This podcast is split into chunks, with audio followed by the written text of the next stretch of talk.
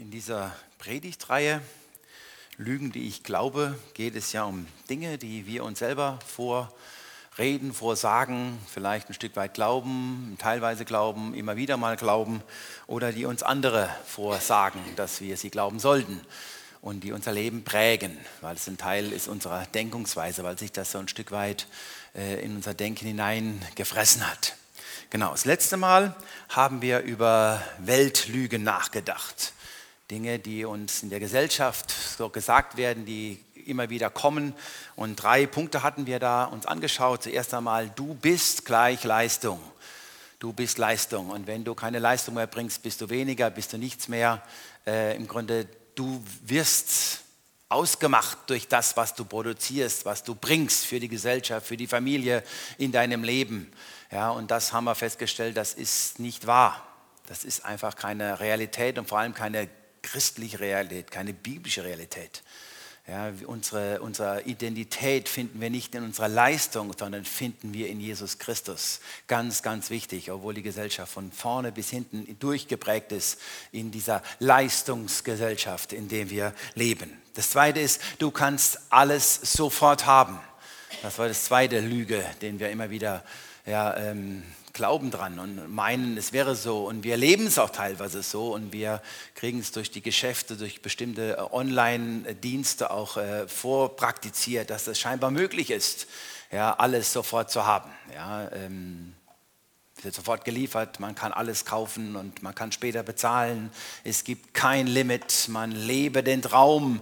Und wenn du wirklich willst, dann kannst du, dann kannst du alles in deinem Leben.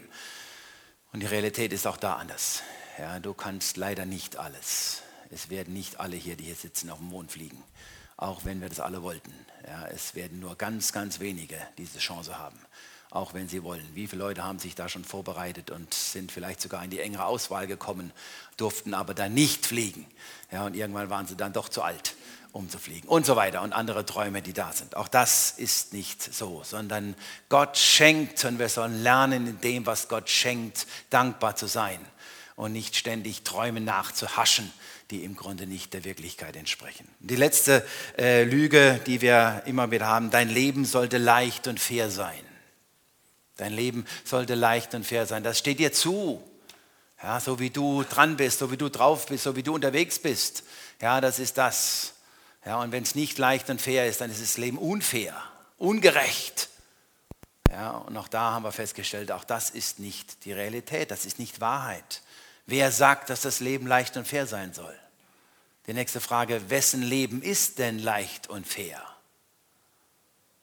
Also ich kenne keine, wenige, ich kann, kann glaube ich sagen, keine, wo das Leben durchweg von Anfang bis zum Ende leicht und fair war und ist.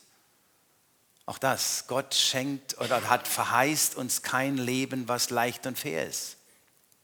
An meiner Empfindung und in meiner Wahrnehmung in der Bibel ist das nicht verheißen, sondern Gott verheißt, dass er da ist in dem Leben, was wir leben, was er uns vorbereitet hat, was er zubereitet hat, was wir leben in dieser gefallenen Welt, bis wir im Himmel sind. Wir sind nicht alleine, er ist da, aber er verheißt uns keinen Spaziergang. Das waren die Lügen, denen wir letztes Mal uns Gedanken drüber gemacht haben. Und diesmal geht es um was anderes, um Verzerrung, Verzerrungslügen. Verzerrung ist etwas, was ein Stück weit klar ist, aber letztlich es wird durcheinander gebracht. Das sind Teilwahrheiten. Da ist etwas, was vielleicht manchmal richtig ist, aber in anderen Fällen total falsch ist. Wo man einfach Acht geben muss, dass man genau hinschaut. Ja, dass man sich nicht verblenden lässt, dass man durchblickt. Darum geht es heute. Ja, Dinge, die wir meinen, wir könnten sie reduzieren, wir könnten das Leben einfacher machen, wie es in Wirklichkeit ist. Und das Leben ist in Wirklichkeit nicht immer ganz so einfach, wie wir es gerne hätten. Die erste Lüge, den immer wieder wir anheimfallen, wo immer wieder Menschen sich gefangen fühlen, das Gefühl, die, das, die, die, das Empfinden, alles ist gegen mich. Scheinbar dreht sich die ganze Welt gegen mich, gegen meine Person. Und alles, was passiert, ist gegen mich. Es geht immer um mich und ich bin der Arme und ich bin getroffen. Und dann passiert das, aber das kann doch nur gegen mich gemacht haben. Dann passiert das, das kann doch nur gegen mich gewendet sein. Und dann geht das Auto kaputt und dann ist es auch noch gegen mich. Und dann geht die Heizung und dann geht der Wasserhahn und dann passiert das und dann alles ist gegen mich. Jeder und jedes und mein ganzes Leben dreht sich gegen mich. Das kann man empfinden manchmal. Und das tut grausam weh. Ist das aber die Realität, dass das Leben gegen mich ist? Dass ich mich immer angegriffen fühlen muss? Dass ich das Recht habe, wirklich das zu sagen, es ist immer alles gegen mich?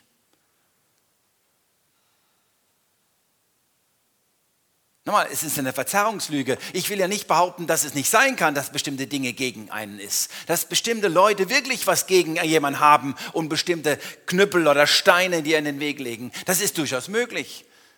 Es ist durchaus möglich, dass Dinge wirklich gegen dich gerichtet sind. Aber dass alles gegen dich und gegen mich gerichtet sind? Dass alle Vorkommnisse in meinem Leben immer gegen mich sind oder dass andere Dinge nicht einfach wenn man jetzt mal weltlich sprechen würde, Zufall sind oder einfach Gegebenheiten in dieser Welt, in der wir leben, in der nicht alles hält. Da gehen Dinge kaputt und die halten nicht 70 und 80 Jahre, und ein Auto fährt halt keine 40 Jahre, außer man pflegt es und hat ständig eine Reparatur und dann auch nicht. Es muss wie viel Mal in diesen 40 Jahren eine Reparatur und wie viel Mal müssen die Bremsen gemacht werden und wie viele Schläuche, Bremsschläuche brechen dazwischen drin. Und es hat gar nichts mit mir zu tun. Es ist einfach das Lauf der Dinge. Dinge zerfallen, Dinge gehen kaputt, Beziehungen gehen auseinander. Und es ist nicht immer nur gegen dich oder gegen mich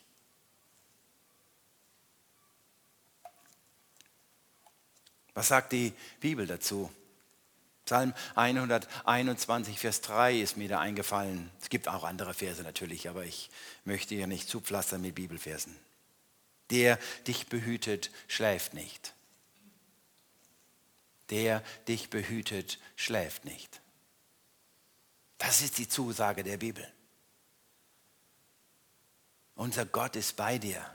Jesus Christus verspricht, dass er dich nicht alleine lässt. Und er schläft nicht. Bestimmte Dinge passieren. Und er hilft dir durch. Und er trägt er durch. Und er gibt dir wieder Kraft. Und er hilft dir auf. Und manche Dinge werden auch schwierig bleiben. Manche Krankheiten gehen nicht weg. Sie bleiben. Aber der dich behütet, schläft nicht. Er ist da. Auch bei diesem Schritt und dem nächsten Schritt. Am heutigen Tag und beim morgigen Tag. Und wenn der Computer nicht funktioniert, ist er auch dann da. Auch dann lässt er dich nicht alleine. Auch wenn du wieder den Eindruck hast, da hat er irgendjemand ein Virus drauf gespielt. Es kann natürlich sein, Verzeihungslüge. Es ist möglich heutzutage, dass da irgendjemand durch eine E-Mail ein Virus drauf gespielt hat. Aber ich kann euch einfach sagen, Computer gehen auch so kaputt. Manchmal versteht man diese Dinge nicht. Für Tipps, die gar keine Ahnung haben, rausziehen, Strom weg, und dann wieder einstecken. Heute Morgen erlebt, ich habe so ein Internetradio. Heute Morgen wollte es sich nicht verbinden. Ich konnte meinen geliebten HR4 nicht hören beim Frühstück. Entschuldigung, habe ich mich wieder geoutet, meiner Musikgeschmack. Ich weiß, Lea, Entschuldigung, ja, ich weiß, in Ordnung. Ich weiß, in Ordnung. Äh, aber egal, es ging ja nicht um HR4. Ja, was machst du? Habe herumgedoktert und was weiß ich, ich muss doch Nachrichten hören. Ich will doch wissen, was los war in der Welt. Ja, rausziehen, zehn Sekunden warten, einstecken, dann hat es wieder funktioniert. Einfach so ein reiner Tipp am Rande für Computer. Das funktioniert beim Auto nicht immer. Ja? Äh, das einfach Stecker rausziehen, wieder einstecken, ist durchaus möglich, dass es nicht geht, dass da wirklich was kaputt ist und man in der Werkstatt muss. Aber so ist es halt. Das hat nichts gegen mich zu tun. Da hat keiner ein Virus bei mir auf den Router aufgespielt. Das ist einfach Realität. Dinge gehen kaputt, Dinge funktionieren nicht.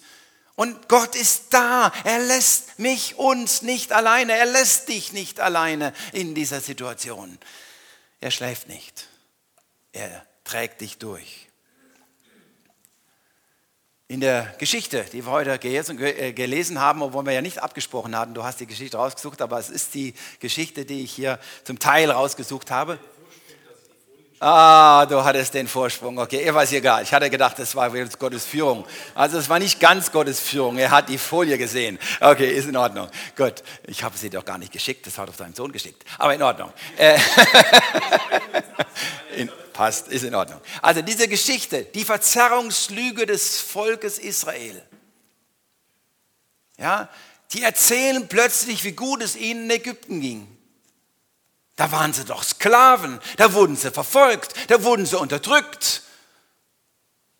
Und plötzlich ist es alles nicht mehr da. Klar war in Ägypten nicht alles schlecht. Sie hatten ein Haus wahrscheinlich und irgendwo konnten sie wohnen und so weiter. Gab es bestimmt auch gute Dinge im Gegensatz zu jetzt in der Wüste. Kann durchaus sein. Aber das Verzerrung, das ist die halbe Wahrheit. Das ist vielleicht nur noch ein Zehntel Wahrheit dran. Und sie wurden unzufrieden. Und in derselben Geschichte später geht es dann weiter. Mose, der im Grunde ja dann, dann letztlich sagt, aber das Volk ist weiter unzufrieden. Ja, und dann wollen sie ja dann neben dem Brot, was sie gekriegt haben, wollen sie auch noch Fleisch. Ja, und das Volk bleibt letztlich immer unzufrieden. Und dann kommt Mose, ich hatte es vor wenigen Wochen auch in der Predigt mal erzählt, diese Geschichte. Und dann kommt Mose an seine absoluten Grenzen. Ich will nicht mehr, ich kann nicht mehr, alles ist schlecht, nehme ich raus. Verzerrungslüge. Da war nicht alles schlecht. Da waren damals bei Mose große Teile schwierig. Das war mühsam. Das war schrecklich mit diesem undankbaren Volk. Aber es war halt nicht alles. Gott war da. Er hat ihn doch bestätigt. Er hatte ihn doch gerufen. Er hat ihn benutzt und geschenkt, dass er es weitersagen durfte. Da kommt Brot. Er hatte durch Mose doch geschenkt, dass im Grunde dann immer dann das Fleisch kam, die Vögel kamen, die ihn sie ernährt haben. Gott hat doch ihm bestätigt, dass er ihn durchträgt. Verzerrungslüge. Aber wir dürfen wissen, Jesus ist bei uns.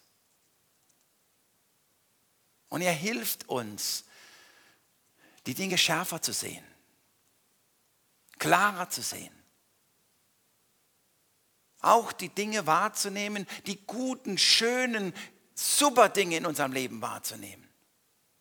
Und nicht alles im Grunde gegen mich zu empfinden. Sonst wird uns das erdrücken würden uns das fertig machen. Eine zweite Lüge, die es auch gibt und immer wieder gibt. Es gibt nichts als schwarz und weiß. Schwarz-Weiß denken. Auch das ist eine Verzerrungslüge. Es gibt in dieser Welt nicht nur schwarz und weiß es gibt noch viele, viele Grautöne dazwischen. Was ist das? Genau, irgendwas pfeift oder dröhnt oder piepst, macht aber nichts. Ich hoffe, wir regeln das noch irgendwann. Genau, ähm, Grautöne dazwischen. Und das ist ja im ganzen Leben so. Grautöne. Das Leben ist nicht immer nur schwarz und weiß. Das Leben ist nicht immer nur, ja, jetzt ist es super, jetzt ist es klasse und im nächsten Moment, morgen ist im Grunde alles schlecht. Da geht alles schief.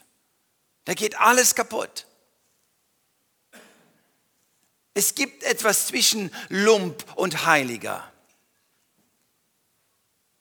Ich bin nicht, auf einmal bin ich jetzt der Superchrist und habe alles im Griff und Jesus ist bei mir aktiv und Jesus ist da und ich spüre ihn und ich empfinde ihn und im nächsten mir ist gar nichts da irgendwie bin ich ganz alleine.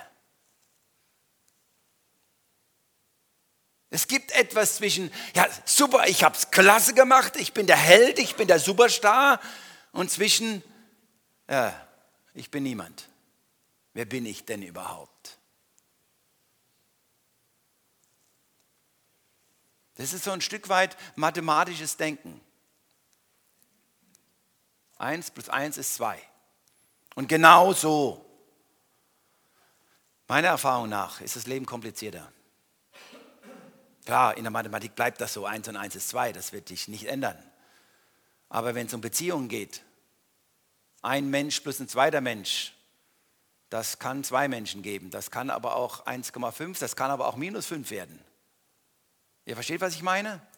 Das ist nicht automatisch, dass dann zwei Menschen sich ergänzen und wirklich was daraus machen und wirklich zu zwei oder vielleicht zu drei oder zu vier sich weiterentwickeln.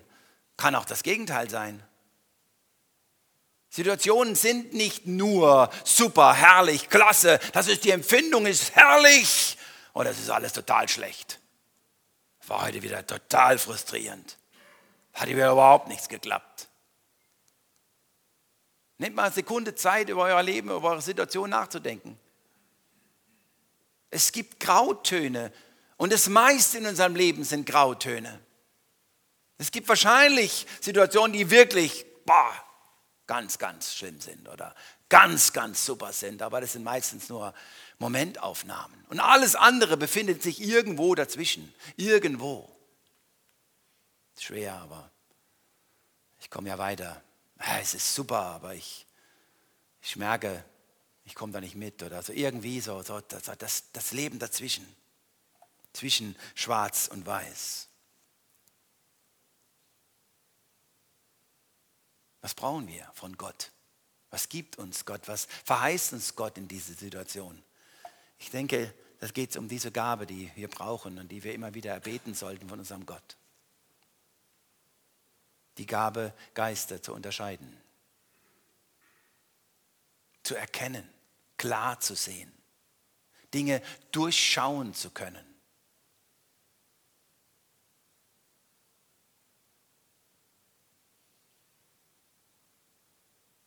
Das braucht natürlich Ruhe, das braucht Stille, das braucht sich Gedanken machen über Situationen, über Menschen.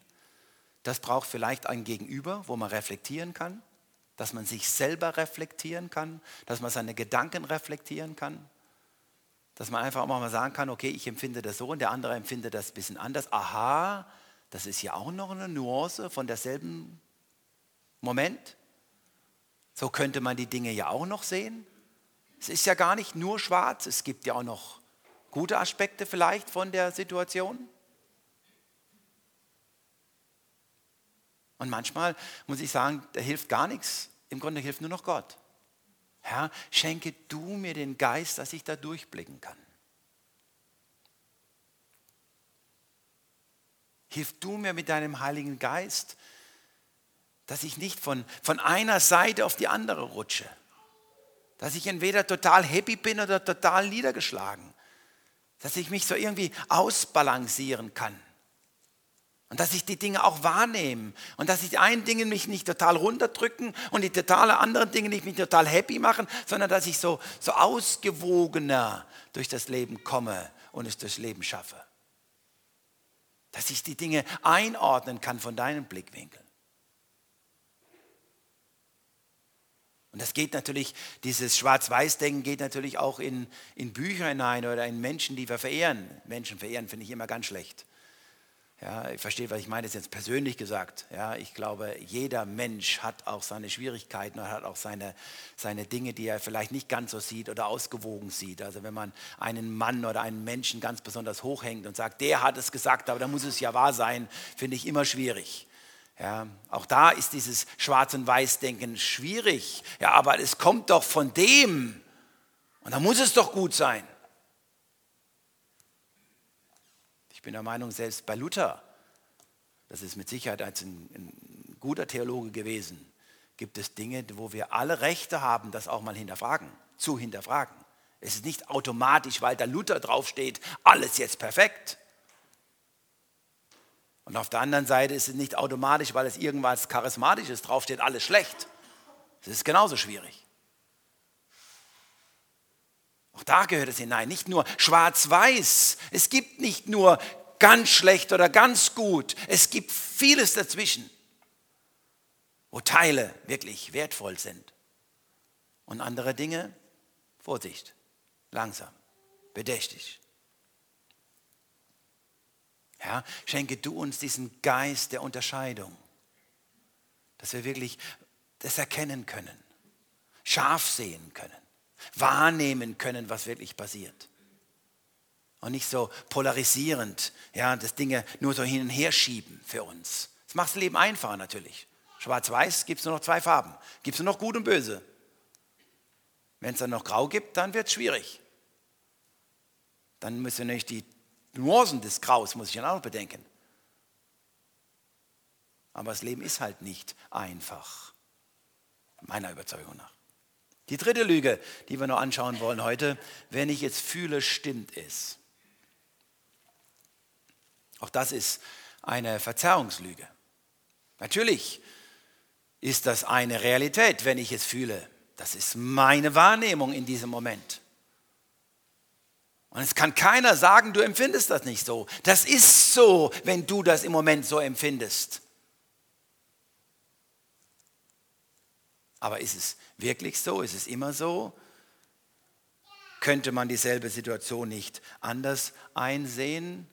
Sind wirklich meine Gefühle maßgebend, um die Situationen meines Lebens einzuschätzen, einzuordnen, zu qualifizieren? Bestimmt dann nicht meine Tagesform über Beziehungen, über Meinungen, über Realitäten? Wenn ich morgens mit dem rechten Fuß ausgestanden bin, dann ist alles in Ordnung. Und wenn ich morgens mit dem linken Fuß ausgestanden bin, ist alles schlecht. Meine Gefühle bestimmen. Meine Gefühle sagen. Und wenn ich es fühle, dann, dann ist das so. Die Gefahr besteht natürlich auch, wenn du dich dann gut dabei fühlst, dann mach einfach mal. Und manche Leute Nee, manche Leute ist wieder so, ne, ne, nehme ich es wieder weg von mir. Man kann durchaus fühlen, ja, es wäre mal gut, wenn ich dir mal einen Knüppel zwischen die Beine schmeiße, dann fühle ich mich richtig gut dabei. Aber ist das im Sinne der Bibel? Ist das im Sinne Gottes? Kann mein Gefühl sagen, ich soll das, ich darf das, ist es in Ordnung? Ist es dann in Ordnung? Kann ich mich so bestimmen lassen von meinen Gefühlen?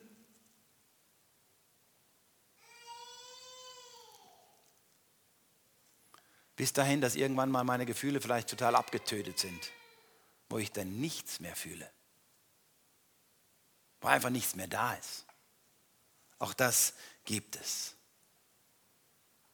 Wenn ich dieser Verzerrungslüge anheimfalle, wenn ich da nachgebe, ja, dann werde ich letztlich ein Sklave meiner Gefühle. Gott hat uns Gefühle gegeben.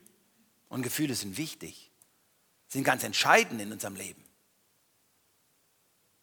Ich glaube, sie dürfen nicht die letzte Instanz sein in unserem Leben. Sie helfen uns. Dafür sind sie da. Aber sie können nicht entscheiden über bestimmte Dinge. Als Beispiel. Psalm 73, Vers 21. Da gibt es diese Aussagen. So und so ist es. Und dennoch bleibe ich fest an dir. Was erlebt der Psalmist an dieser Stelle? Er ist total fertig. Alles spricht gegen ihn.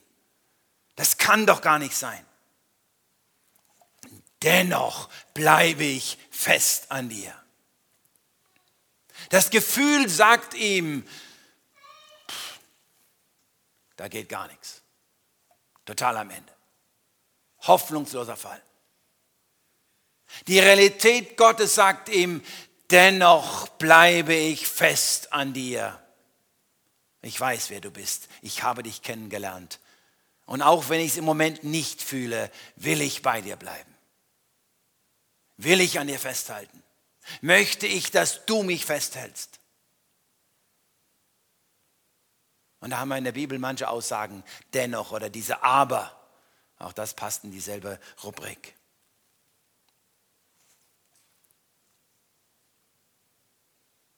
Und eine Geschichte dazu ist mir eingefallen, der Elia.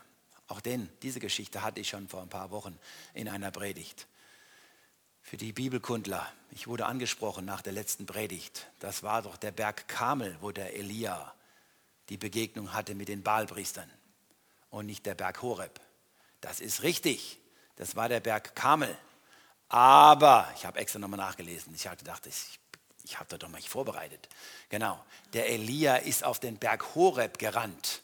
Und auf dem Berg Horeb ist Gott ihm dann begegnet. Deshalb Berg Horeb. Ja, und hier die Geschichte des Elia.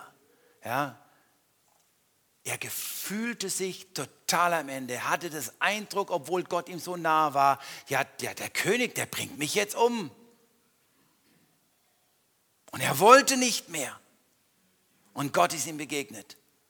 Er hat ihm die Vögel geschickt, er hat ihm gestützt, er hat ihn wieder aufgebaut und hat ihm dann verheißen, dass er irgendwann auch nicht ewig dieser Prophet sein muss und in diesem Kampf stehen muss, sondern dass Elisa kommen wird, der ihn als junger Mann im Grunde ersetzen wird in diesem wichtigen und schwierigen Auftrag. Auch der Elia stand in der Gefahr, Sklave seiner Gefühle zu werden und zu sein. Jesus ist Herr unseres Lebens. Jesus bestimmt über unser Leben und nicht meine Gefühle. Nochmal, ich will nichts gegen die Gefühle sagen. Die Gefühle sind wichtig, die sind Gott gegeben. Gott hat gewollt, dass wir fühlen und das hilft uns. Aber die Gefühle sind nicht der Herr unseres Lebens, sondern er, der Schöpfer, ist der Herr unseres Lebens. Und wir dürfen uns von den Gefühlen nicht bestimmen lassen. Sondern ich glaube, wenn man das wirklich durchziehen würde, würde man in unserem Leben sehr, sehr schwierig vorankommen. Drei Lügen, die wir angeschaut haben. Aber was machen wir jetzt damit? Das haben wir letztes Mal schon ein Stück weit angeschaut. Ich möchte an der Stelle nochmal heute etwas ergänzen. Zuerst einmal, wir müssen uns diese Lügen und heute diese Verzerrungslügen von der Bibel aufzeigen lassen. Wir müssen sie erkennen. Wenn ich sie nicht bereit bin, das zu erkennen, kann ich auch nichts verändern in meinem Leben. Wenn ich nicht bereit bin zu erkennen, dass ich in der Gefahr stehe, schwarz-weiß zu denken, kann ich nicht lernen, auch Grautöne in meinem Leben wahrzunehmen.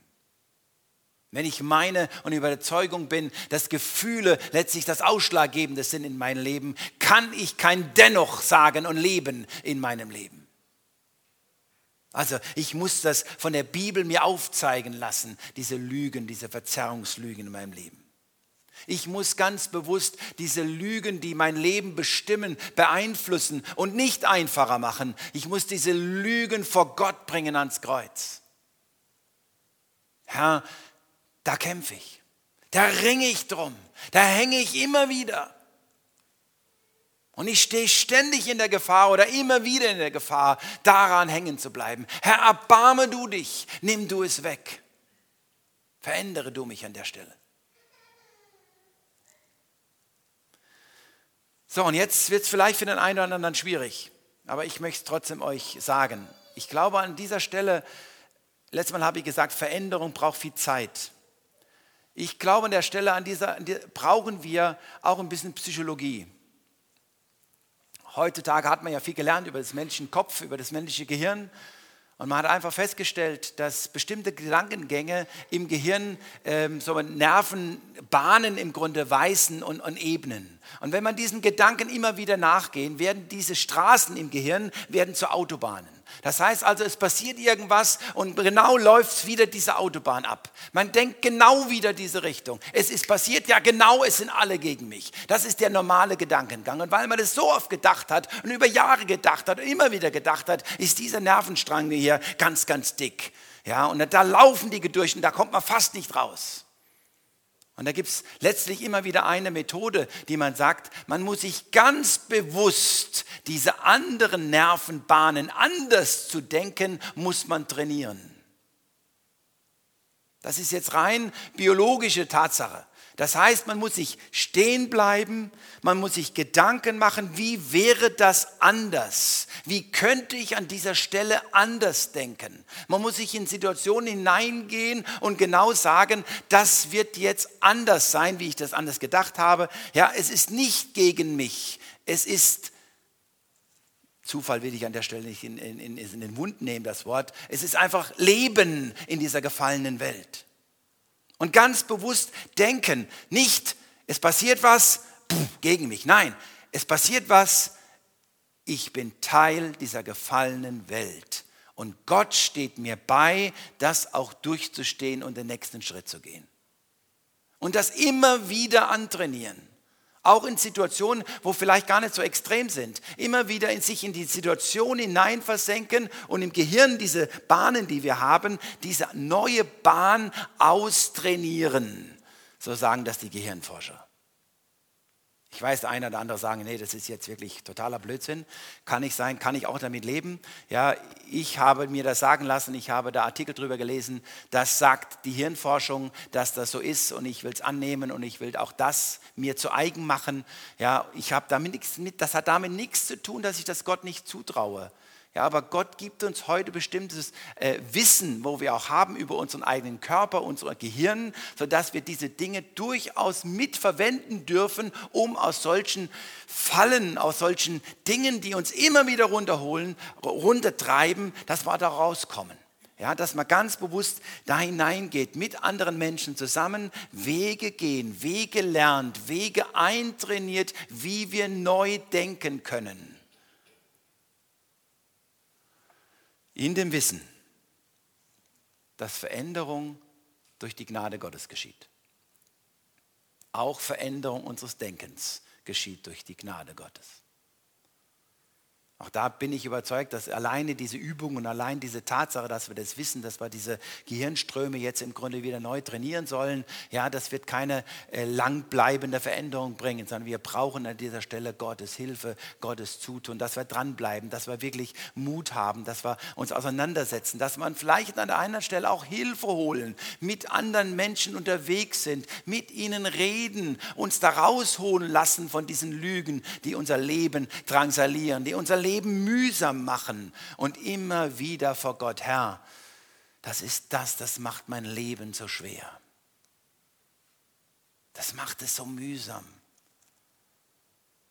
Und ich, ich erkenne, in, in manchen Momenten darf ich auch erkennen, dass es wirklich nicht die Realität ist, dass es eine verzerrte Realität ist. Und Herr, schenke du mir und hilf du mir, dass das mich verändert, dass es mich zu einem anderen Menschen macht dass du verherrlicht wirst und dass ich dir vertrauen kann, dass ich mich nicht ausgeliefert fühle, sondern dass ich weiß, ich bin getragen, ich bin gehalten. Du bist da, du lässt mich nicht alleine.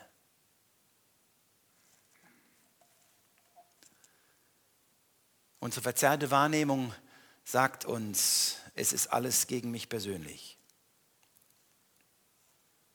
Meine Selbstwahrnehmung sagt, ich fühle mich immer angegriffen. Die Realität oder die Wahrheit ist, Jesus ist immer bei mir. Meine verzerrte Wahrnehmung sagt nichts, äh, es ist alles schwarz und weiß. Es ist falsche Formulierung. Alles ist schwarz und weiß.